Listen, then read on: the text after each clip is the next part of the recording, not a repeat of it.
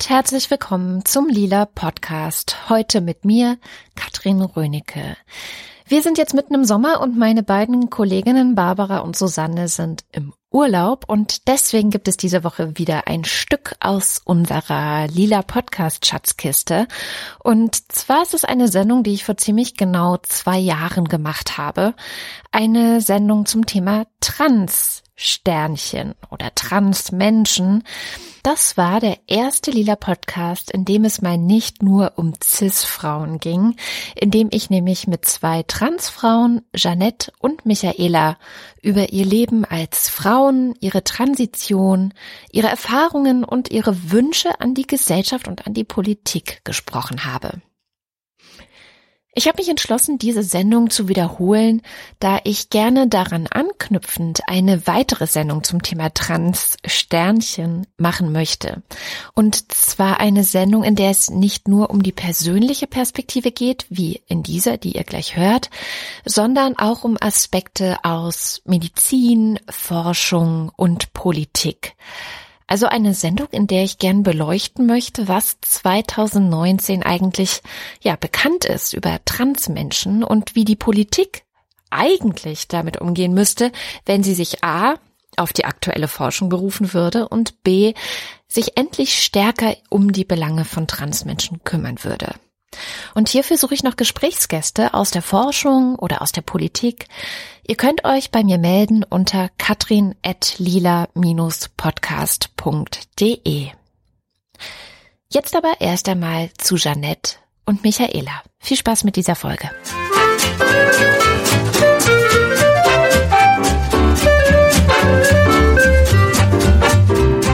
Es ist anstrengend, äh, es ist schmerzhaft, es bedeutet halt auch durchaus soziale Abgrenzung.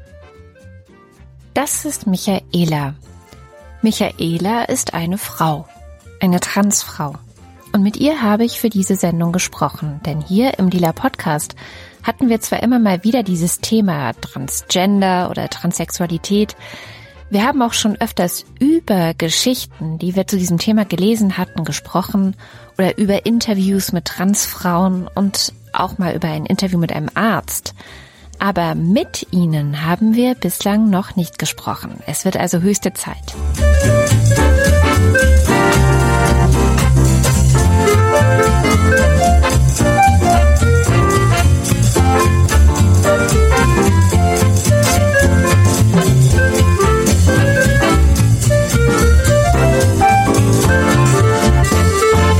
Michaela Werner ist selbst Podcasterin und YouTuberin.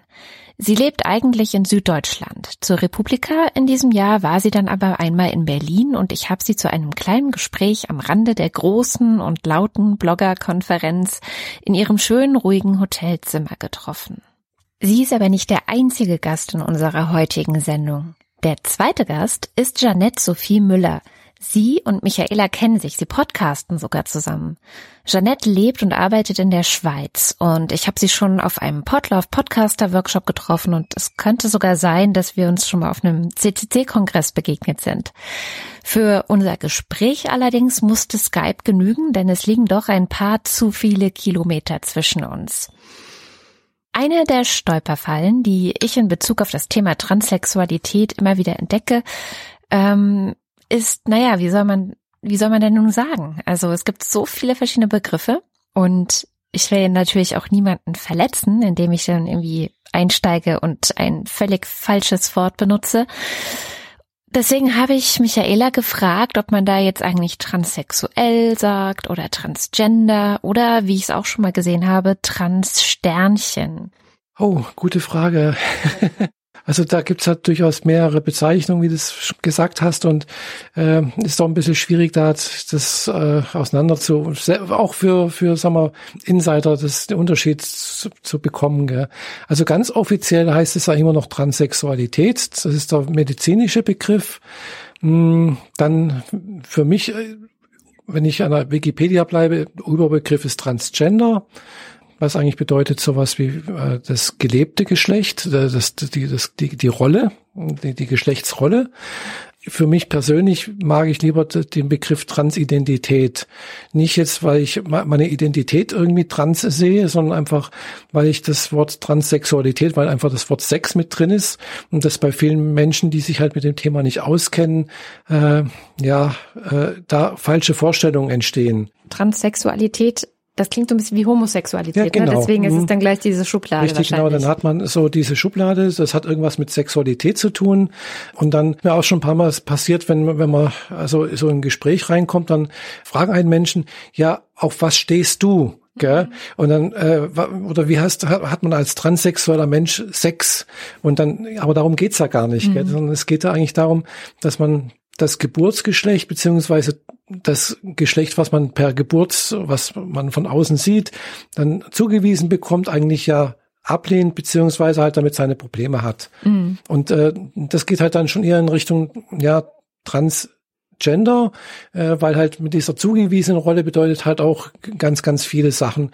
Äh, als wenn man halt als Mann gelesen wird und dann halt auch erwartet wird, dass man in einer männlichen Rolle lebt, dann äh, passiert halt, äh, erwartet man halt gewisse Stereotype, Verhaltensweisen. Und wenn man halt dann für sich merkt, ja, das passt eigentlich nicht so für mich, äh, ja, irgendwo kann ich das schon teilweise mittragen und dann teilweise eben halt auch wieder nicht. Und ja, das ist ganz, ganz schwierig irgendwo dann auch für sich selber dann, ja. Mhm. Und die Namen sind halt dann, also ich finde, es sind alle irgendwie nicht richtig. Ja. ja. Weil es gibt ja dann durchaus noch den Begriff ja Transvestit, was dann ja auch noch mit reinspielt. Das ist dann auch eine zwiespältige Sache, beziehungsweise Crossdressing nennt sich das ja dann heute Neudeutsch. Äh, Die Begriffe sind sehr, sehr, ja, ja, sehr genau, viele. Es gibt ne? sehr viele, ja, eben. Ja. Und ähm, das ist schon schwierig für, denke ich, für, sag mal, Personenkreis, die sich halt in diesem etwas bisschen besser auskennen, beziehungsweise halt, wenn jemand gar keine Ahnung hat und da komplett da neu reinkommt oder beziehungsweise erstmal drauf stößt, der hat dann, glaube ich, da schon ein bisschen seine Probleme. Was ist denn jetzt was? Gell? Wenn jetzt ein Mann sich ab und zu mal als Frau verkleidet, sozusagen, ist er jetzt transsexuell oder ist er nicht trans, äh, ist er transgender? Was bedeutet das, äh, wenn er dann plötzlich wieder als Mann auftaucht oder ja, das sind alles so schwierige ähm, Sachen, denke ich, für, für jemanden, der da außen steht, nicht verstehen kann. Es ist also kompliziert. Transgender, transsexuell, Crossdresser, Transvestit, Transsternchen. Wie will denn Jeanette genannt werden? Muss ich aus dieser Liste auswählen? Du kannst auch ein anderes Wort nehmen. Ja, dann nehme ich Frau. Zack, erwischt. Auf die Idee bin ich natürlich nicht gekommen. Also am Anfang habe ich schon gesagt, transsexuell. Mhm. Das würde das am ehesten treffen. Und man macht ja so einen Prozess durch mit der Veränderung, den hormonellen, körperlichen und auch geistigen. Äh, der, der ganze Weg verändert einen selbst, bis man für sich dann irgendwann so entscheidet, ich habe es jetzt eigentlich hinter mir und äh, ich bin da angekommen, wo ich immer hin wollte und dann legt man diesen Trans, diesen, diesen anders, ist, das, das heißt ja nichts anderes als anders. Und diesen mhm. Anders-Begriff legt man dann irgendwann ab und kommt dann an als Frau. So viel also zu den Begriffen. Aber viel wichtiger sind ja eigentlich die Geschichten, die Michaela und Janette zu erzählen haben. Und wir fangen mal mit Janettes Geschichte an. Aus meiner Jugend äh, erinnere ich mich nicht mehr allzu viel. Ähm, ich weiß das dann im Wesentlichen aus den Geschichten, die ich von meiner Mutter habe. Mhm. Ähm, in der Kindheit war wohl schon einiges irgendwie merkwürdig. Also die Mitschüler haben immer komisch auf mich reagiert oder ich habe komisch reagiert auf Dinge, die die getan haben.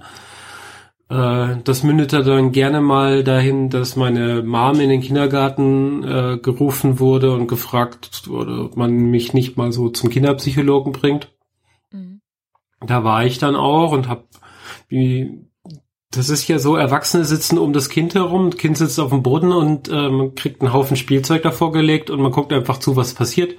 Und da war ich völlig unauffällig, ganz normal. Und entsprechend konnten die Kinderpsychologen nichts rauskriegen. Meine Eltern waren genauso verwirrt wie alle anderen und dann hat man, ja, dann ist das halt so. Dann warten wir mal ab, was passiert. Und dann das Einzige, woran ich mich so erinnern kann, ist, äh, ja, die Kinder spielen ja. und denken sich irgendwelche Art von Rollenspielen aus. Und äh, ein beliebtes Spiel ist, glaube ich, damals zumindest gewesen, dieses Vater, Mutter, Kind. Immer, das ist ja, das hat sich, glaube ich, nicht geändert. ja, man, man ja. bastelt sich äh, oder man hat irgendwie ein, ein Häuschen aus Karton und äh, zwei Charaktere spielen halt Vater, Mutter und vielleicht noch einer, der eine, einer, der das Kind spielt. Und ich wollte immer die Mutter spielen. Hm, damit kamen die restlichen nicht so richtig klar. Nee, du kannst nicht die Mutter spielen, du musst der Papa sein, wenn überhaupt. Und das habe ich nicht verstanden. Verstehen, das ist doch äh, ganz normal, ich gehöre dahin. Ja. Hat mir wahrscheinlich wieder einen Besuch beim Kinderpsychologen eingebracht. Genaue Reihenfolge kenne ich da natürlich jetzt nicht. Ja, und äh, das ist so die, die am weitesten zurückliegende, halbwegs intakte Erinnerung daran. Und mhm. äh, in der Schulzeit versuche, war ich halt Außenseiter. Ich weiß nicht warum. Ich habe mich wahrscheinlich selber irgendwie dazu gemacht, habe mich in die letzte Reihe gesetzt und möglichst ruhig versucht, mein, mein Leben zu überstehen. Und äh, in der Pubertät hat das dieses Thema sehr merkwürdige Auswüchse gebracht. Also für mich, ich habe dann sogar da irgendwie weibliche Klamotten interessant gefunden, zwar an anderen Frauen, aber interessanterweise auch an mir selber. Hab mich dann eine Weile als Transvestit verstanden mhm. und mit dem, naja, es gab noch kein Internet. Man konnte sich nicht informieren und wenn man in eine große Bibliothek geht und an den Tresen geht und sagt, können Sie mir mal ein Buch empfehlen, wo Männer Frauenkleider tragen? Nee, das macht man nicht. Auf keinen Fall. Also hat man keine Infos. Und dann habe ich mich halt als aus den wenigen Informationen, die man so aus Film und Fernsehen kannte, als Transvestit verstanden und fand das eklig. Also Transvestit ist eklig, das isst man nicht, das ist doof, das macht man nicht. Bäh. Okay, woher kam dieses Gefühl, das eklig zu finden, oder? Ja, weil es in Film und Fernsehen halt auch immer meistens grenzwertig Richtung eklig dargestellt wurde. Okay. Mhm. Oder dass zumindest die Masse es als eklig empfand. Wenn, sagen wir, sowas wie Tutsi oder so, den Film, man in Frauenkleidern, aber die Leute drumherum finden das nicht gut. Mhm. Und wenn die Masse etwas nicht gut findet, dann übernimmt man das ja gerne mal für sich. Und dann habe ich gedacht, das ist nicht in Ordnung, also sollte ich das lieber mal lassen. Und das kam dann so in Phasen. So immer mal wieder so für zwei, drei Wochen wollte ich das und dann habe ich es geschafft, für drei Monate wieder wegzuschieben. Und dann kam es wieder und kam, ging und kam und ging und kam. Und das ging über Jahre hinweg. So dass ich mir innerlich halt auch nicht mehr sicher war, was ich jetzt eigentlich bin und wo, wo ich eigentlich hin wollte. Mhm. Ja, dann bin ich irgendwann von zu Hause ausgezogen, kurz vor 19 und hab das bin zu meiner Freundin gezogen und äh, nach drei Monaten habe ich es ihr dann gebeichtet, dass das so ein Gefühl in mir drin ist, aber ich nicht selber recht erklären kann, was eigentlich das Thema ist. Und äh, ja, die beste Reaktion war so, komm, wir gehen morgen Make-up für dich kaufen. Ach, das hat sie gemacht. Ja, yeah. und das haben wir dann halt auch gemacht. Und ja. äh, hat mich halt voll und ganz darin unterstützt und die Phasen kamen und gingen zwar weiterhin, aber sie waren nicht mehr so schmerzhaft, weil ich nicht mehr die ganze Zeit das Gefühl hatte, ich tue was Verbotenes, weil ich hatte ja schließlich die Unterstützung wenigstens von einem wichtigen, für mich wichtigen Menschen. Mhm. Ja. Ja, nochmal einen kleinen Schritt zurück. Das ist, glaube ich, von der Historie ein bisschen durcheinander geraten, glaube ich. Ähm, 1998, glaube ich, war das, war Dana International beim Eurovision Song Contest für Israel. Mhm. Ich ja, war ich bei einem, mich dunkel. Ich war bei einem mhm. Freund zu Besuch. Das ist der erste Freund mit Internet gewesen. Und das war ja wahrscheinlich ein Sonntag, nehme ich mal an. Und irgendwann riefen uns die Eltern so ins Wohnzimmer zu Kaffee und Kuchen und dabei lief der Fernseher. Und die Mutter meinte dann, äh, ich guckte so hin und die, interessant. Also einfach nur so, ich gucke Leute im Fernsehen, nichts Besonderes. Und dann sie, ach, weißt, übrigens, das war mal ein Kerl. Und dann gingen bei mir so alle Alarmglocken an, so was, wie, wo, wie, was, das kann nicht sein. Nicht so, wie die aussieht. Mhm. Ja, habe mich dann zurück in das Kinderzimmer zurückgestohlen und äh, Alta Vista und Fireball aufgemacht, was man damals so Suchmaschinen nannte, ja. und versucht, Infos über diese Person äh, an Land zu ziehen. Und ähm, dann erst rausgefunden, dass es zu meinem Problem tatsächlich einen Namen gibt und ich damit nicht alleine bin. Dass es noch mehr Menschen gibt, die sich im, in ihrem Geschlecht hin und her gerissen fühlen zwischen dem, was sie empfinden und was der Körper im Spiegelbild zeigt. Und aber gleichzeitig war das die Zeit, die, wo im Internet nur, sagen wir, das Wichtigste drin stand. Mhm. Und neben Transsexualität war ein Bild einer Drag Queen abgebildet. Und das war noch mehr abschreckend als sowieso schon alles im Fernsehen wird man, wird einem gesagt, das ist komisch, das ist doof, und da sehe ich schwarz auf weiß, quasi wie in einem Lexikon drin stehen. Transsexuelle sind die bunten Vögel, die auf Bühnen rumhüpfen und ja, nein, danke. So bin mm. Will ich nicht. Okay. Hab versucht, das zwölf Jahre lang zu verdrängen. Also das, das mit uh. der Freundin war zwar so eine Annäherung, aber ich habe immer wieder versucht, das loszuwerden. Und heute bin ich wenn ich eine einzige Entscheidung in meinem Leben rückgängig machen könnte, wäre die, nicht diese zwölf Jahre abzuwarten. Nach zwölf Jahren, großer Zeitsprung, aber im Endeffekt ist dazwischen nicht viel passiert, außer ich kaufe mir Klamotten, ich verbann sie, ich schmeiß sie manchmal wieder weg und kaufe also mir so wiederum ein, neue.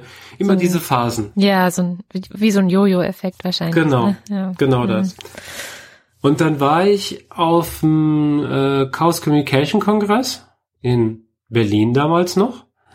Jedenfalls, äh, ich ganz normal in Männerkleider, ganz normal mit ein paar Freunden, die ich aus Mannheim kannte, äh, dort zu Besuch und im Saal 1 in einem dieser äh, beiden Gänge, die nach vorne führen, kam mir eine augenscheinlich Transsexuelle entgegen. Mhm. Relativ am Anfang, dicken Wollpulli an, mit, naja, selbst unter besten Bedingungen ordentlich großen Brüsten. Also wirklich, da hat mal jemand aufgetragen. Aber Gesicht und der Rest passte halt einfach nicht dazu. Und so, hm, okay. Wenn die das kann, dann kann ich das auch. Kongress ist bekanntlich zwischen Weihnachten und Neujahr. Ja. Ich habe dann am 6. Januar meinen ersten Psychologentermin gemacht. Am 9. Januar war ich bei der Selbsthilfegruppe in Stuttgart, damals in Stuttgart schon wohnend. Anfang Februar den ersten Psychologentermin gehabt, der mich dann auch direkt weiter zum, zu, zum Endokrinologen geschickt hat. Das ist der Arzt, der die Medikamente verschreibt. Und am 10. April habe ich zum ersten Mal meine äh, Hormone gekriegt. Das ging ja alles dann sehr flott. ja, ich habe dann wollte dann halt auch nicht mehr warten so. Mm. Lang genug gewartet. Seit sieben Jahren, seit April 2010, gibt es nur noch Jeannette und nichts anderes mehr als Jeannette. Die Geschichte von Michaela ist der von Jeannette gar nicht so unähnlich meine Geschichte. Ich bin halt ganz normal, ja, so zur Welt gekommen irgendwann mal. Man, ich hatte halt dann halt auch äh, entsprechend äh, einen Penis und äh, man hat mir halt gesagt, ja, okay, du bist ein Junge und dann irgendwann, klar, man Junge muss sich so und so verhalten bin halt auch normal, auf, normal aufgewachsen, aber ich hatte schon relativ früh immer das, das Gefühl so, ja, eigentlich fühlte ich mich eher zu den, eher zu den Mädchen hingezogen. Also nicht hingezogen, sondern ich fühle mich der Gruppe der Mädchen zugehörig. Ich würde, ich spiele lieber mit denen, ich vertrage mich auch besser mit denen. Äh, ich hatte nie irgendwie das, das Gefühl, dass ich mit den Jungs irgendwie klarkomme. Da gibt's dann halt eben doch oft ja, irgendwie Gerangel, Geraufe, äh, ein bisschen, ja, wer ist der Bessere und sowas ja, das gab es zwar bei den Mädchen auch, aber irgendwie anders. Und äh, da, ich habe mich da einfach in, in der Gruppe der Mädchen besser gefühlt, äh, wohler gefühlt. Kindergarten, Grundschule war das eigentlich auch kein Problem. Da hat man jetzt nicht so groß drauf geachtet, ob man jetzt Junge oder Mädchen ist. Das war eigentlich, ja, man hat man halt hauptsächlich, ich habe halt dann viel mit Mädchen zusammengespielt, wobei ich auch Jungs als, als Freunde hatte und auch mit denen gespielt habe. Und dann erst, wo ich dann so in die Realschule gekommen bin mit der fünften Klasse, ja, ist dann irgendwie so ein wirklich ein harter Bruch gekommen. Erstens mal war es eine andere Schule, ganz andere Klassenkameraden, die man noch nie vorher gesehen hatte. Ja, da war, und es waren auch nur wenige Mädchen, also es waren damals, wir waren fast 40 äh, Schülerinnen und Schüler und von den 40 waren, glaube ich, fünf oder sechs Mädchen. Und äh, ja, da bin ich auch nicht reingekommen, weil es war halt dann irgendwie, ja, da wurde es, ja, ich, das, du bist doch ein Junge und bleib auch bei den Jungen. Ja, das hat mir schon mal irgendwie da ein bisschen wehgetan. Andererseits, ja, das ist dann halt auch schon so, dass ich gemerkt habe, ja, klar, ich bin dann halt doch eben kein Mädchen, gell? auch wenn ich mich auch in der Grundschule schon gemerkt habe, äh, ja, irgendwie, klar, ich hatte schon das, das Gefühl auch immer, ich würde gerne ein Kleid tragen, ich würde gerne so aussehen wie ein Mädchen, ich hätte gerne lange Haare und, und auch mehr mit denen irgendwie unternehmen und sowas, aber das ging halt nicht, klar, weil war ja anders. Das war auch noch eine ziemlich andere Zeit. Ja, also ich bin 1964 geboren und ich bin also 1970 in die Grundschule gekommen, in erste Klasse und dann äh, in die Realschule ge gewechselt 74 bis 80 1980 war ich praktisch dann in der Realschule. Und äh, es war immer so das Gefühl, so ein zwiespältiges Gefühl, solange ich denken kann, äh, ja, wie wäre das denn, wenn ich eigentlich als, als, als Frau zur Welt gekommen wäre? Wie, wie wird sich das anfühlen? Kann ich da, also ich habe dann irgendwann auch gewusst, dass es sowas wie Transsexualität gibt, dass man auch da äh, geschlechtsangleichende Operationen machen kann, dass es da irgendwelche Mittel und Wege gibt, äh, sozusagen die Rolle zu wechseln. Und auch bei Michaela spielte eine Sendung im Fernsehen eine Rolle. Ich war, äh, glaube ich, zehn oder elf oder zwölf, ich weiß es nicht mehr. Ich weiß auch noch genau relativ, wo das passiert ist. Also äh, es war halt eine, eine Sendung im Fernsehen, Damals hieß das Drehscheibe, die war dem Vorabendprogramm und da ist eine Gruppe aufgetreten, eine Popgruppe, äh, wo die Sängerin, wo dann die Moderatorin gesagt hat, ja, die Sängerin war früher ein Mann und bla bla bla und äh, hat da irgendwo halt was erzählt und da ist mal plötzlich klar geworden, das bin ja ich. Ja. Und äh, da war mir dann irgendwann, habe ich erstmal den Wort, das Wort Transsexualität gehört mhm.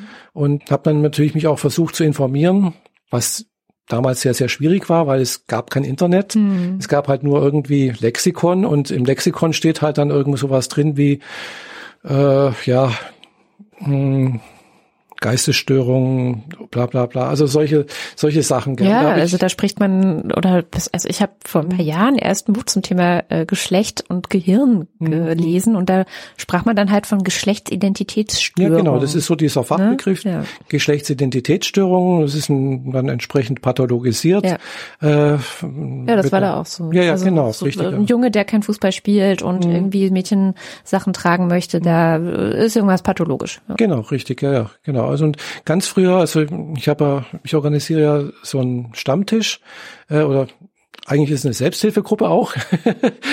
Und äh, wir treffen uns halt einmal die Woche und ganz früher ist halt auch mal eine ältere Dame gekommen, die halt so ein Crossdresser ist sozusagen. Aber sie, eigentlich würde ich schon sagen, sie ist auch trans, gell, weil es verschwimmt dann oftmals so. Äh, irgendwann mal sagen die Leute halt auch, ja, ich war, bin verheiratet, ich kann eigentlich nicht wechseln, weil Familie, äh, Enkelkinder und so weiter und so fort und aus Angst vor sozialer Repression machen sie keine weiteren Schritte und machen halt, machen halt diesen Switch zwischen hin und zwischen männlich und weiblich. Das, damit sind sie rein theoretisch zwar Crossdresser, aber wahrscheinlich sind viele dann eben doch auch transsexuell. So, und die hat dann halt erzählt, dass sie halt in den 50er und 60er Jahren halt auch schon Crossdressing betrieben hat, damals halt sozusagen als Transvestit irgendwo auf der Reeperbahn mal ausgegangen, irgendwo mit entsprechenden äh, ja, Milieu, also jetzt nicht äh, Prostitution oder sowas, sondern halt äh, Unterhaltung. Ja, Unterhaltung, so, ne? da, äh, genau.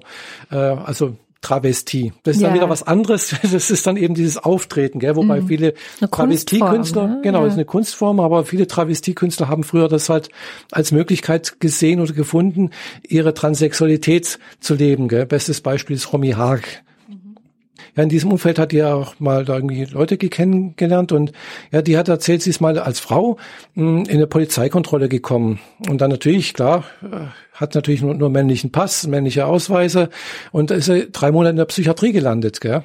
Boah. Ja, und äh, dann denke ich mir auch, oh, das war schon heftig. Also die, die, die wollten sie damals damit, äh, anscheinend hat sie erzählt, mit, äh, na, mit Testosteron behandeln. Puh, wenn man das so hört, ganz schön furchtbar. Aber die Zeiten haben sich zwar geändert. Doch wenn man ganz ehrlich ist, pathologisch, also irgendwie krank, das sind Transmenschen ja auch heute noch für ganz viele. auch für Ärzte. Dabei spielen gerade die eine sehr wichtige Rolle, wenn es darum geht, das gewünschte Geschlecht auch leben zu können. Okay, kurzer Ausflug in meine Ärztegeschichte. Wenn du ich möchtest, also wenn dir das zu privat ist, dann kein ne, Problem. Ne, machst du einfach ich gern drüber.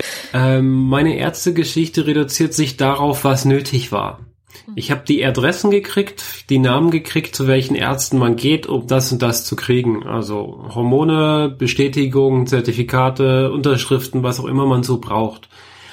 Gleichzeitig wusste ich aber die meiste Zeit, dass die Ärzte rückständig, engstirnig, konservativ sind, aber sie geben mir das, was ich haben will. Und das war auch das, was ich haben wollte und dann bin ich auch gleich wieder weg. Okay. Die Endokrinologin zum Beispiel hat immer wieder den Satz gesagt, wir machen das seit 30 Jahren so, ich bin darin erfahren. Heute weiß ich, das bedeutet, du hast dich seit 30 Jahren nicht weitergebildet. Das stimmt. Ja, das ist leider auch so und äh, deren Falschinformationen, die ich dann tatsächlich auch gekriegt habe, hat auch für mich einiges äh, Negatives äh, in Ausschlag gegeben. Von daher, ich bin mir nicht sicher, wie viel anders die Ärzte heutzutage sind. Mhm. Also es gibt wie immer schwarze Schafe und die total guten gibt's überall.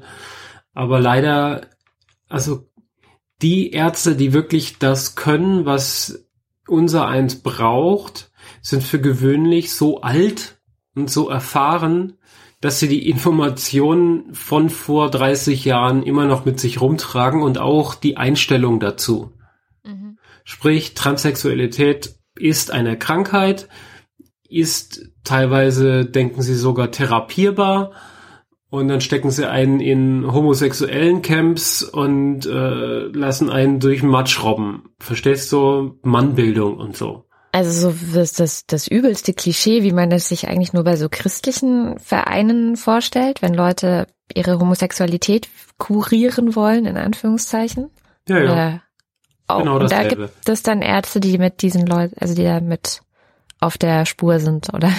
Sie haben zwar nicht die Möglichkeit, oder zumindest hatten sie es nicht versucht, äh, mich in so ein Camp zu stecken. Mhm. Aber die Seitenhiebe und Kommentare, die ich ab und zu gehört habe, sprachen dann doch dafür, dass sie sich wünschen könnten, sie würden das können.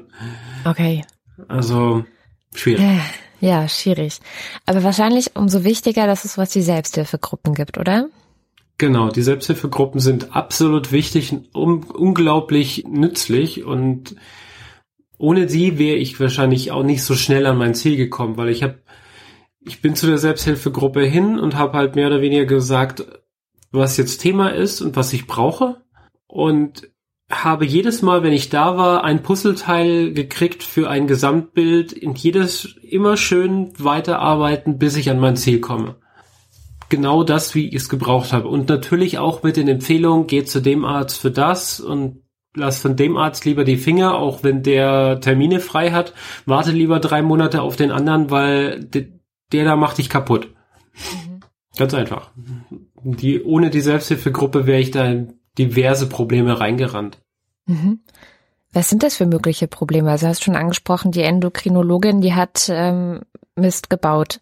Mhm. Wie wirkt sich das aus? Also Endokrinologen sind die Leute, die Hormone verschreiben, nehme ich an. Ne? Also, genau. Ja. Was hat sie gemacht? Irgendwie falsch dosiert oder? Ähm, um die männlichen Ausbildungen des Körpers äh, zurückzubilden oder das zu unterbinden, muss man das Testosteron blockieren. Deswegen nimmt man Testosteronblocker. Dazu nimmt man weibliche Hormone, damit die Gegenrichtung äh, befeuert wird, sage ich jetzt mal. Mhm. Und äh, von ihr kam immer die klare Ansage, ähm, wenn du noch Kinder kriegen willst, das kann man bei der Geschlechtsangleichung dann noch machen, äh, da kann man später noch was einfrieren, da musst du dich jetzt nicht drum kümmern. Mhm. Ja. Nach drei Jahren Hormonen kam da die OP und ich wollte etwas einfrieren lassen und das ging nicht mehr, weil mhm. nichts mehr da war zum Einfrieren. Mhm. Sprich, ich habe über drei Jahre hinweg konkret falsche Informationen von ihr gekriegt. Bewusst oder unbewusst kann ich nicht sagen, mhm. aber auf jeden Fall die falsche Information, dass ich mir dadurch einen Teil meiner Zukunft verbaut habe. Mhm. Weil du Kinder gerne gehabt hättest, eigene. Genau. Sozusagen. Mhm. Verstehe. Später gab es sogar die, die für mich theoretisch die Möglichkeit, mit einer Partnerin gemeinsam Kinder zu kriegen, also mit meinem Eingefrorenen und ihren Eierstöcken dann echte Nachfolgen, echte Kinder, meine Kinder zu zeugen dadurch quasi. Äh, das ist ja also genetisch wichtig, auch dass die Kinder nach einem selber kommen, rein vom Äußerlichen oder vom Wesenszug oder was auch immer. Es sind dann wirklich eigene Kinder gewesen oder wären es gewesen, aber naja, gibt's nicht, wird's nie geben. Mhm. Also wenn ich richtig informiert worden wäre von dieser Frau, so von wegen, du kannst das jetzt schon, diese Medikamente nehmen, aber sorg dafür, dass du im nächsten halben Jahr was einfrieren lässt, damit das auch funktioniert, dann wäre ich heute nicht äh, ja, kinderlos. Hm. Ja, das ist schon eine, eine harte, eine sehr harte Folge dann von der Falschinformation, ja, das ja. glaube ich.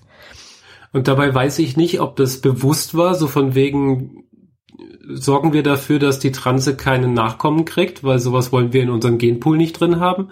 Oder sie weiß es einfach nicht besser und hat sich seit 30 Jahren nicht informiert. Kann beides hm. sein. Hm. Kann sie leider nicht mehr fragen, sie ist an Überarbeitung gestorben. Oh, Scheiße. Okay. Hm. Ähm, aber dieses, dieses Bild auch von, von Transsexualität als Krankheit, was wir vorhin kurz angesprochen hatten, ähm, wie, was sind das dann für Informationen, die man braucht oder die man vielleicht auch in der Selbsthilfegruppe bekommt, die einen da wieder rausholen? Also wie siehst du das heute? Das Gesamtbild wird als Krankheit definiert, weil die Krankenkasse es so braucht angeblich, damit sie die Medikamente verschreiben können und das, das von quasi vom staatlichen Träger übernommen wird. Mhm. Ich habe es selbst nie als Krankheit verstanden. Mhm. Ähm, und in der Selbsthilfegruppe wurde auch immer gesagt, das ist keine Krankheit und wir kämpfen dafür, dass äh, dieses Krankheitsbild, diese Diagnose aus dem Katalog rausgenommen wird. Ja. Ähm, das war von Anfang an so und da kämpften die immer noch dagegen. Also äh, dafür, dass es rausgenommen wird. Ja, ja. Keiner von denen, die dort war, war jeder Meinung, dass es sich um eine Krankheit handelt. Mhm. Und ja. das habe ich auch so vermittelt gekriegt und bin ich auch ganz derselben Meinung. Aber wenn die Krankenkassen immer noch meinen, wir brauchen dieses, diese Diagnose, um es abrechnen zu können, dann von mir aus, mir ist es egal. Jeannette geht die ganze Sache sehr pragmatisch an, aber die Transmenschen könnten schon ziemlich gut Unterstützung brauchen, damit diese Definition als Krankheit endlich ein Ende hat und damit Transsexualität per se nicht immer als Krankheit betrachtet wird. Und auch die Hürden im jetzigen transsexuellen Gesetz könnten abgebaut werden. Zum Beispiel, was die Personenstandsänderung im Personalausweis angeht. Da ist halt tatsächlich die Voraussetzung, steht halt im, im Gesetz drin, äh, muss ich seit mindestens drei Jahren äh, dem anderen Geschlechts zugehörig fühlen äh, und muss mit sehr großer Wahrscheinlichkeit diese Überzeugung nicht mehr ändern wollen. Mhm. Ja, also das ist diese, das ist dies, dieser Paragraph so. Äh, der schon sehr, sehr stark äh, gekürzt wurde, weil viele Sachen waren einfach grundgesetzwidrig. Schikane, ne? Was ah, nicht Schikane, Schikane, also äh, man hat es, das ist Anfang der 70er Jahre oder, oder 80er Jahre ist da, glaube ich, entstanden, dieser Paragraph, also das transsexuellen Gesetz heißt das direkt. Und äh, früher stand halt drin, wenn man das machen möchte, muss man sich vorneweg von seinem Ehepartner scheiden lassen. Oh. Man mu muss für die Personenstandsänderung dauerhaft zeugungsunfähig sein, also sprich die geschlechtsangleichende Operation war Voraussetzung. Das, das sind zwei Sachen, die gestrichen wurden. Also man Gott kann, man muss heute nicht mehr sich scheiden lassen, weil klar, das widerspricht Ach, natürlich absurd. dem Grundgesetz, weil ja, das heißt, ja. das Grundgesetz schützt ja die Familie eigentlich, gell? Und, und das ist ein Gesetz, was genau das, das Gegenteil machen möchte eigentlich. Der Grundgedanke dahinter war eigentlich, äh, es sollte halt nicht geben, dass zwei Männer oder zwei Frauen verheiratet sind. Kleine Notiz am Rande. Die Sendung haben wir ja im Mai aufgezeichnet und da war die Ehe für gleichgeschlechtliche Paare noch gar nicht beschlossen. Das heißt, allein seitdem hat sich schon etwas Positives entwickelt. Und so darf es auch gerne weitergehen. Wenn man Michaela fragt, was sie sich wünscht, also in was für eine Zukunft sie gerne blicken würde, was für eine Welt sie sich wünschen würde, dann sagt sie. Ja, die Welt, die ich mir wünsche, wäre einfach, dass jeder so leben kann, wie er will. Mhm. Also, ja, und auch jeder, klar, natürlich mit der Beschränkung, denke ich mir, das ist halt nach der goldenen Regel, das, was du nicht willst, was man anderen, dass man dir antut, das fügt auch keinem anderen zu. Klar, da muss man halt sich auch mal in, in die Rolle des anderen hineinversetzen versuchen. Äh, wie wäre das, wenn ich jetzt trans wäre? Äh, wie würde sich das anfühlen? Und wenn man halt selbst irgendwo dann, ja, kann man da vielleicht auch verstehen, dass man mh, hm, Transmenschen äh, oder halt andere Randgruppen sozusagen halt ja nicht benachteiligen sollte und halt auch akzeptieren muss. Als Menschen. Als Menschen, Respekt, genau. Ja. Respekt gegenüber treten ja, egal wie, wie, wie, wie sie jetzt aussehen, was er, was er für Ansichten haben. Äh, ja, das sind eigentlich, denke ich, ganz normale human, humanistische Ideen, mhm. die irgendwann nach der Aufklärung irgendwo hochgekommen sind. Ja, das stimmt. Die Leute, die ich bisher so kennengelernt habe, ja, war eigentlich schon meistens auch eher so, entweder war es denen egal oder es war doch eher tolerant. Hm ja, also im, und im Netz scheint es wohl auch nicht so zu sein, dass ich da irgendwo groß angefeindet wurde bis jetzt. Also äh, klar, also Hater hm, habe ich jetzt auch noch nicht so groß. Also klar, es gab schon mal ab und zu mal auf YouTube einen Kanal so nach dem Motto, ja, du bist doch ein Mann irgendwie so als Kommentar, hm, weil meine Stimme halt doch nicht so weiblich klingt. klar, äh, manche Sachen lassen sich halt nur sehr schwer ändern mhm. äh, in der Transition. Ist das für dich was, was okay ist und ähm, dir nichts macht oder ist das mhm. was, wo du dich auch selber irgendwie mhm. ja, ein bisschen ärgerst? Ja, irgendwo ein bisschen ärgern tue ich mich schon. Also es wäre schöner, wenn es wenn es ein bisschen anders wäre, äh, aber andererseits äh, würde ich mit diesen Stress jetzt halt auch nicht geben wollen. Was wäre das für ein Stress? Mhm. Also gibt es da auch Möglichkeiten? Ja, oder? ja, da gibt es ah, Möglichkeiten, okay. ja genau. Äh, also ich kenne halt ein paar Leute, die das haben machen lassen, werden im Prinzip halt die Stemmbänder werden äh, verkürzt, also nehmen sie entweder per Laser zusammen geklebt werden oder uh. also sie werden halt einfach zusammengeklebt irgendwie, dass sie halt kürzer werden. Mhm. Dadurch äh, schwingen sie halt schneller und dadurch wird die Stimme höher. Aber es ist halt eben ja nicht nur die die Stimmbänder, die halt, äh, sondern man, man Männer reden halt auch anders eventuell. Äh, und das führt dann halt dazu, dass dann halt jemand vor einem sitzt, der halt zwar eine höhere Stimme hat, aber eine männliche Ausdrucksweise. Und äh, das wirkt dann auch komisch irgendwie. Also es ist dann immer auch es ist halt eben nicht nur eins, man muss halt in der Transition, um halt sagen wir so, nicht aufzufallen, beziehungsweise nicht gleich entdeckt zu werden, äh, weil darum, da, da, deswegen macht man ja das alles. Mhm. Äh, und auch um den Gegenüber sozusagen jetzt äh, es leichter zu machen, einen als Frau zu sehen. Und, und das wirkt natürlich dann auf einen selbst wieder zurück, denke ich, weil wenn der andere einen als Frau sieht, dann ist das in Ordnung. Das ist ja das, was man möchte eigentlich. Mhm. Also äh, sozusagen die anderen als Spiegel. Ja, so genau. Bisschen, mhm. ja. Richtig, ja. Ja. Und äh, ja, deswegen macht man eigentlich halt eben diese, das mit der Stimme, weil das ist das, was zuerst einen verrät dann mit. Und ich, natürlich ist man natürlich immer noch viele der Transfrauen, also ich rede halt hauptsächlich aus der Sicht von einer Transfrau, also äh, sind halt meistens relativ groß und ein bisschen kräftiger. Äh, Körperbau ist halt doch auch anders, das muss man halt so sehen. Es bleiben halt natürlich der Körperbau, der Knochenbau, das bleibt gleich. Der Schädel ist meistens halt auch größer wie, unter, wie biologischen, also Cis-Frauen. Äh, Cis ist also dieses Gegenteil von Trans sozusagen. Ja. Die Hände sind größer meistens. Äh, also das sind halt doch ein paar merk körperliche Merkmale, auf die man dann halt dann, wenn man halt so im Zweifel ist, dann halt doch mal drauf guckt und so und denkt, ach ja, auch eine Transfrau da drüben. Gell?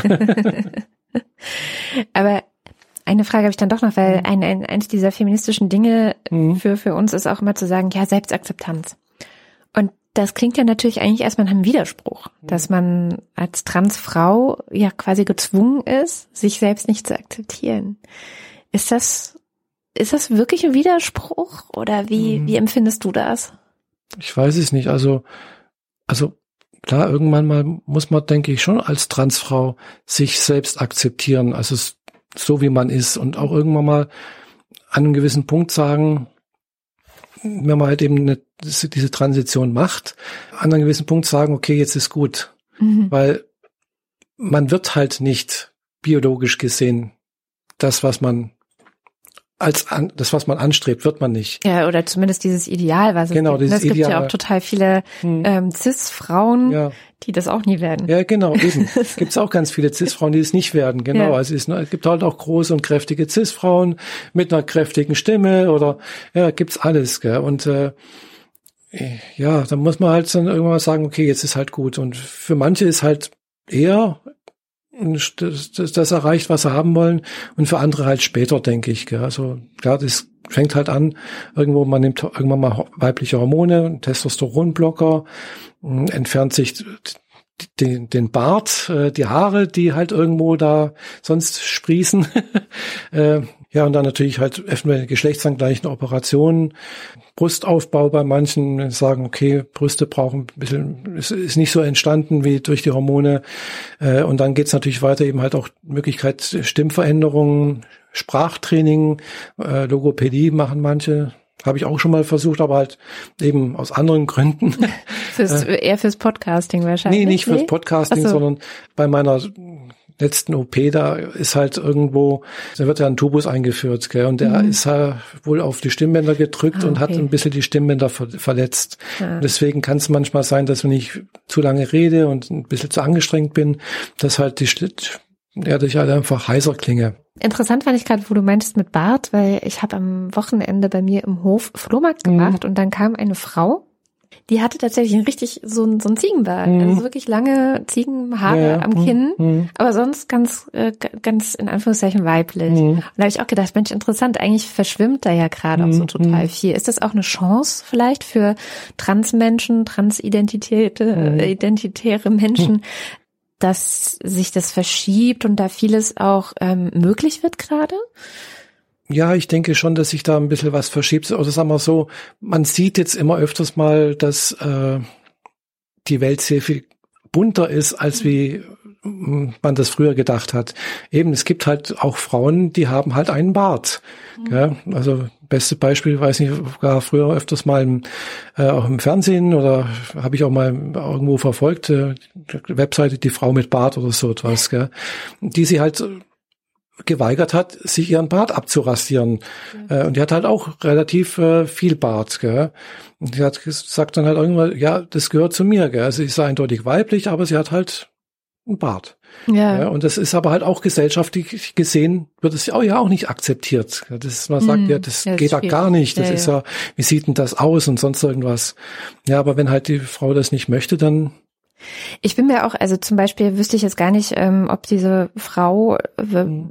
biologisch als Frau, also Cis-Frau oder mhm. Transfrau war. Das kann ich dir jetzt gar nicht mhm. sagen. Also ja. äh, habe ich dann aber auch gedacht, das war so das Angenehme auch an der Situation, dass ich dachte, ja, ist ja auch scheißegal. Ja, klar, es ist ne? scheißegal, genau. halt eine Frau. Ja, eben. So. Ja. Genau, und so, so ist halt eigentlich auch die Idee dahinter, dass man sagt, okay, äh, es gibt halt eben auch Frauen mit einer mit einem Penis und es gibt halt eben auch Männer mit einer Vagina. Ich habe dann halt auch schon mal irgendwo gelesen, kenne ich jetzt selbst niemanden, aber die halt sagen, okay, ich bin ich bin eine Frau, aber die nehmen halt auch keine weiblichen Hormone, eben vielleicht auch aus medizinischen Gründen, weil das verträgt halt auch nicht jeder mhm. oder jede äh, hier Hormone zu nehmen. Es hat halt Risiken, Thrombosegefahr, Herzinfarkt dadurch und so weiter und so fort. Alle Frauen, die jemals die Pille genommen genau, haben, kennen das richtig, ja auch. Genau. Ja. Es erhöht sich eben halt auch äh, das Brustkrebsrisiko. Also das sind alles so Risiken, die man halt damit ein gehen mhm. muss oder nicht oder man eben halt auch nicht möchte. Gell? Mhm. Auch eine Operation, so etwas wie geschlechtsangleichende OP und sowas, ist halt auch mit, vielen mit sehr vielen Risiken ja. verbunden. Gell? Man weiß halt nicht, wird das so, wie man sich das gewünscht hat? Äh, da ist es halt nur äußerlich irgendwo, sieht es so ähnlich aus. Also es sieht schon so aus. es hat auch eine gewisse Funktion. Hm, also Geschlechtsverkehr und sonst irgendwas ist alles möglich. Auch Lustempfinden und so weiter und so fort. Klar, man kann natürlich keine Kinder bekommen. Hm. Ja, weil klar, es, es fehlt halt einfach, äh, fehlt halt was. Es soll wohl irgendwann auch vielleicht möglich sein, sowas wie Transplantation von Eierstöcken und äh, aber da denke ich mir auch, also das Risiko würde ich jetzt auch nicht eingehen, mm. also, weil das ist dann halt dann doch irgendwo. Ja. Aber wenn es das Risiko nicht gäbe, wäre es mm. was, was, dir, was du dir wünschen würdest, ähm, theoretisch? Ja. ja. Ja, klar. Puh.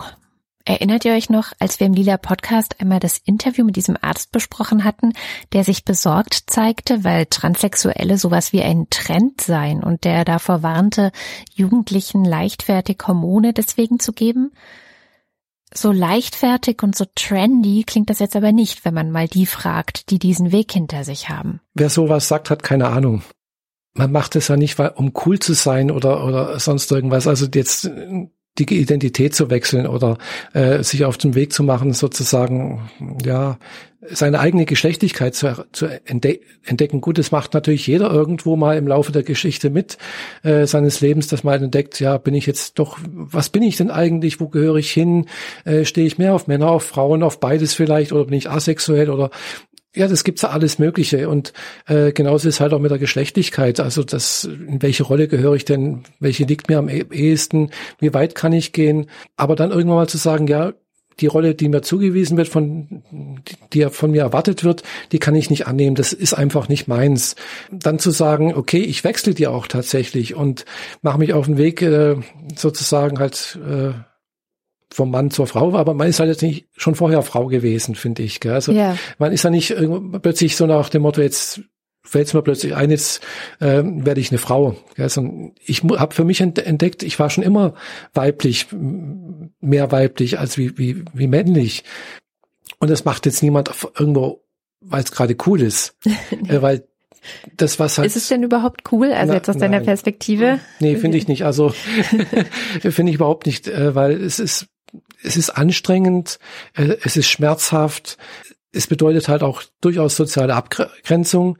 Ja, also ich habe zwar persönlich gesehen sehr, sehr viel Glück gehabt, dass ich meinen, meinen Job nicht verloren habe, dass ich im Arbeitsplatz akzeptiert werde, so wie ich bin. Aber ich kenne halt eben durch meinen Stammtisch und durch meine Selbsthilfegruppe ganz viele Leute und halt auch durch Interviewreihe, die ich auch mal mit meiner bekannten Fahrer zusammen gemacht habe, ganz viele Leute, die halt eben ja sozial ausgegrenzt werden, die halt wirklich in Hartz IV gefallen sind, die ihren Job verloren haben, die ihre Familie verloren haben. Also nicht nur Familie im Sinne Eltern, sonst irgendwas, sondern auch ihre Kinder wollen keinen Kontakt mehr, ihre Ex-Frauen äh, meiden sie und alles. Also es hat schon massive Auswirkungen bei vielen Menschen, äh, die diesen Weg gegangen sind. Und äh, da kann ich nicht dafür sagen, dass das cool ist. Mhm. Im Gegenteil eigentlich eher, ne? Nee, es ist äh, wirklich, die, die das machen, es kostet ja, Überwindung. Es erstmal kostet ja. Überwindung, zweitens ist auch eine, der Versuch, wie soll ich sagen, nicht zu scheitern oder nicht kaputt zu gehen, weil diese, diese falsche Rolle, die einem praktisch aufgebürdet wird, leben zu müssen, kostet auch sehr viel Energie, kostet mehr Energie, als wie dann die Transition durchzuziehen, eben auch diese ganzen sozialen Ausgrenzungen aushalten zu müssen, ist immer noch für viele dann besser, wie eben die, äh, ja, eben die falsche Rolle leben zu müssen. Das kann auch Jeanette bestätigen. Ich habe 28 Jahre eine Maske vor mir hergetragen in der Hoffnung, dass es niemand merkt und mhm. bin daran selber bald kaputt gegangen.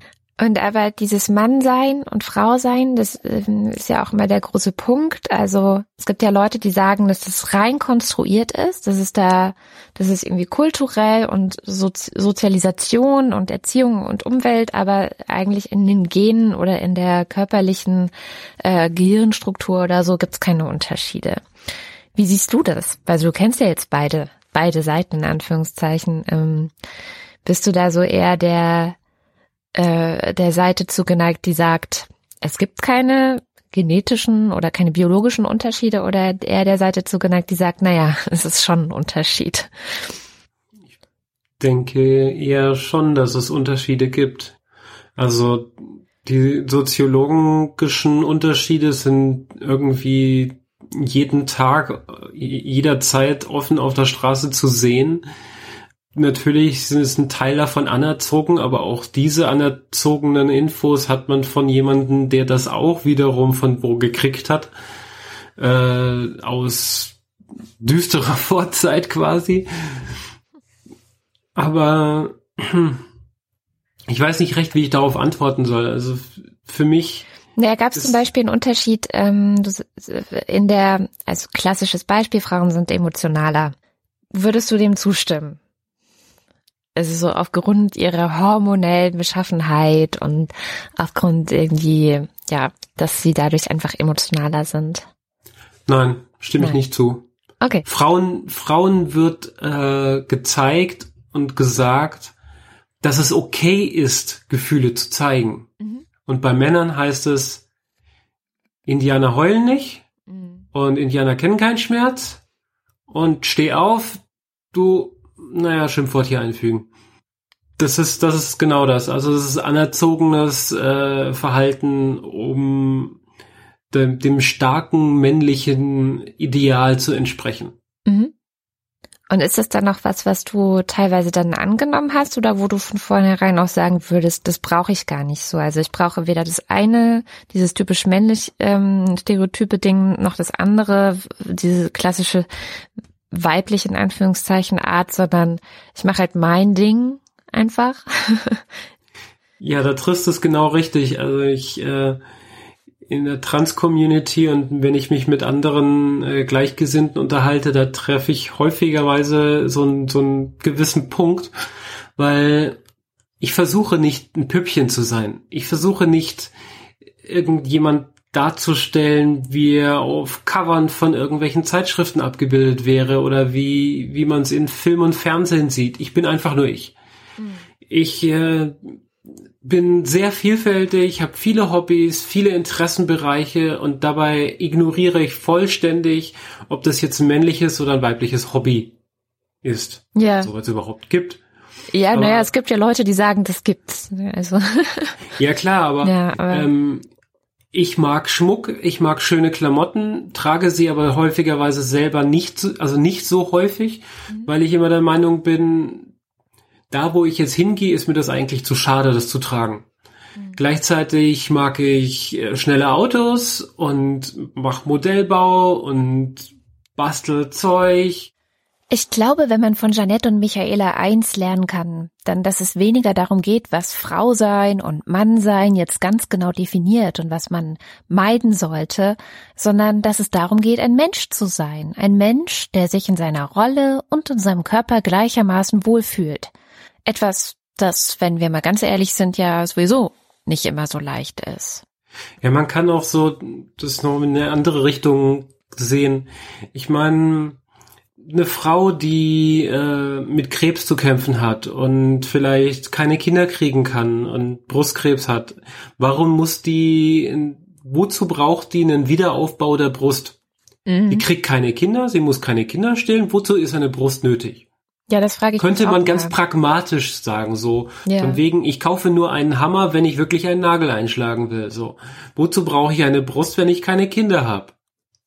Weil das so gehört, weil das so, weil das das Gesamtbild des eigenen Bildes, das man im Kopf von sich hat, äh, erst dann vollständig macht, wenn alles da ist oder nicht da ist, wo es hingehört. Und so sehe ich das. Deswegen äh, Geschlechtsangleichung, deswegen Brustaufbau, auch wenn ich keine Kinder habe. Es ist dieses Bild, das ich von mir im Kopf habe. Mhm. Und äh, ich hoffe, es ist weitestgehend nicht von irgendwelchen Modemagazinen verklärt. Und entsprechend, ich brauchte ein paar Schritte in meinem Leben, die auch bei Ärzten vorbeigeführt haben und auch zu OPs geführt haben, die dieses Bild für mich vervollständigen. Aber damit ist das dann halt auch gegessen. Und damit könnte eigentlich auch so langsam mal unsere Sendung gegessen sein. Michaela und Janette sind zwei von vielen. Sie machen ihr Ding und sie versuchen anderen dabei zu helfen, sichtbar zu werden und auch ihr Ding zu machen. Sie kämpfen für Respekt und auch für ganz konkrete Gesetzesänderungen. Ihr gemeinsamer Podcast heißt übrigens Freischnauze Podcast und den findet ihr auf freischnauze-podcast.de. Da könnt ihr einmal reinhören. Auf michaela-bodensee.de findet ihr außerdem noch ganz viele andere Dinge, die Michaela Werner so tut. Ähm, Infos zu ihren anderen Podcasts, zu ihrem YouTube-Projekt mit Fahrrad Zeiner und noch einiges mehr. Um das Ganze abzuschließen, sei hier noch ein Plädoyer von Janette für euch, ja, äh, gewidmet. Geht besser mit euren Mitmenschen um. Aber ich glaube, die Hörer, die deinen Podcast hören, beherzigen das auch jetzt schon. Okay. Ja, ich, ich, ich denke auch. Das, das stimmt, ja. Das ist immer dieses Preach to the Converted, ne? Ja, das stimmt. Aber ne, du hattest ja auch bei uns in den Kommentaren auch was gefunden. Also zum Beispiel zu sagen, war früher ein Mann, ist blöd. Ja. Nur diese mentale Brücke zu ziehen zwischen man sieht einen Mann, vielleicht etwas zu viel Schminke, aber man sieht einen Mann mit männlicher Stimme und das trotzdem aus das mental als sie wahrzunehmen, ist auch schwierig für mich. Eine Freundin von mir hat jetzt gerade angefangen mit ihrem Weg mhm. und steht wirklich komplett am Anfang und sieht mich so als als Hilfestellung und ich helfe, wo ich kann. Und selbst ich habe letztes gebracht und aus einer nicht bedachten Situation heraus von ihm zu sprechen. Mhm.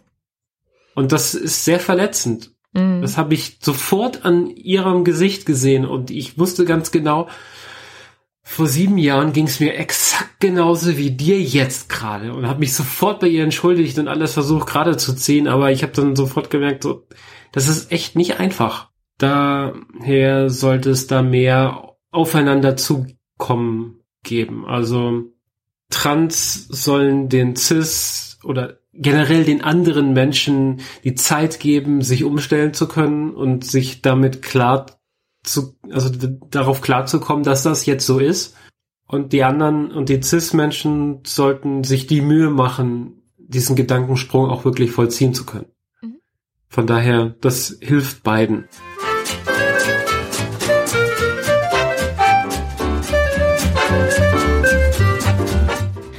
An dieser Stelle noch einmal ein großes Dankeschön an Michaela und Jeanette.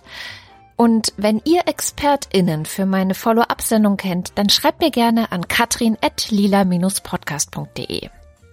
Dann noch ein Hinweis in eigener Sache. Wir haben jetzt ein Jahr lang jede Woche einen lila Podcast gemacht. Manche Sendungen, das habt ihr gemerkt, haben wir wiederholt und auch sonst sind wir immer mal wieder an unsere Grenzen gestoßen. Ab September wird es deswegen wieder zurück auf unseren 14-tägigen Rhythmus gehen, so wie früher. Das hat verschiedene Gründe. In erster Linie ist ein personeller Engpass der konkrete Auslöser, aber durch diese Änderung können wir ab September zum ersten Mal seit dem Bestehen des Lila Podcasts auch endlich allen Beteiligten ein faires Honorar zahlen. Dank eurer Unterstützung. Bislang hat das nämlich weit unter dem gelegen, was wir bei Haus 1 als quasi Mindestlohn unseren Leuten geben. Wir hoffen deswegen auf euer Verständnis und wir hoffen, dass ihr uns weiterhin unterstützt. Wie ihr uns unterstützen könnt, das findet ihr auf lila-podcast.de und dort könnt ihr auch Kommentare zu unseren Sendungen und Themen hinterlassen. Den Lila Podcast gibt es ansonsten auch auf Instagram. Dort findet ihr neben Infos zu unseren neuen Sendungen auch Buchtipps von Barbara, Susanne und mir.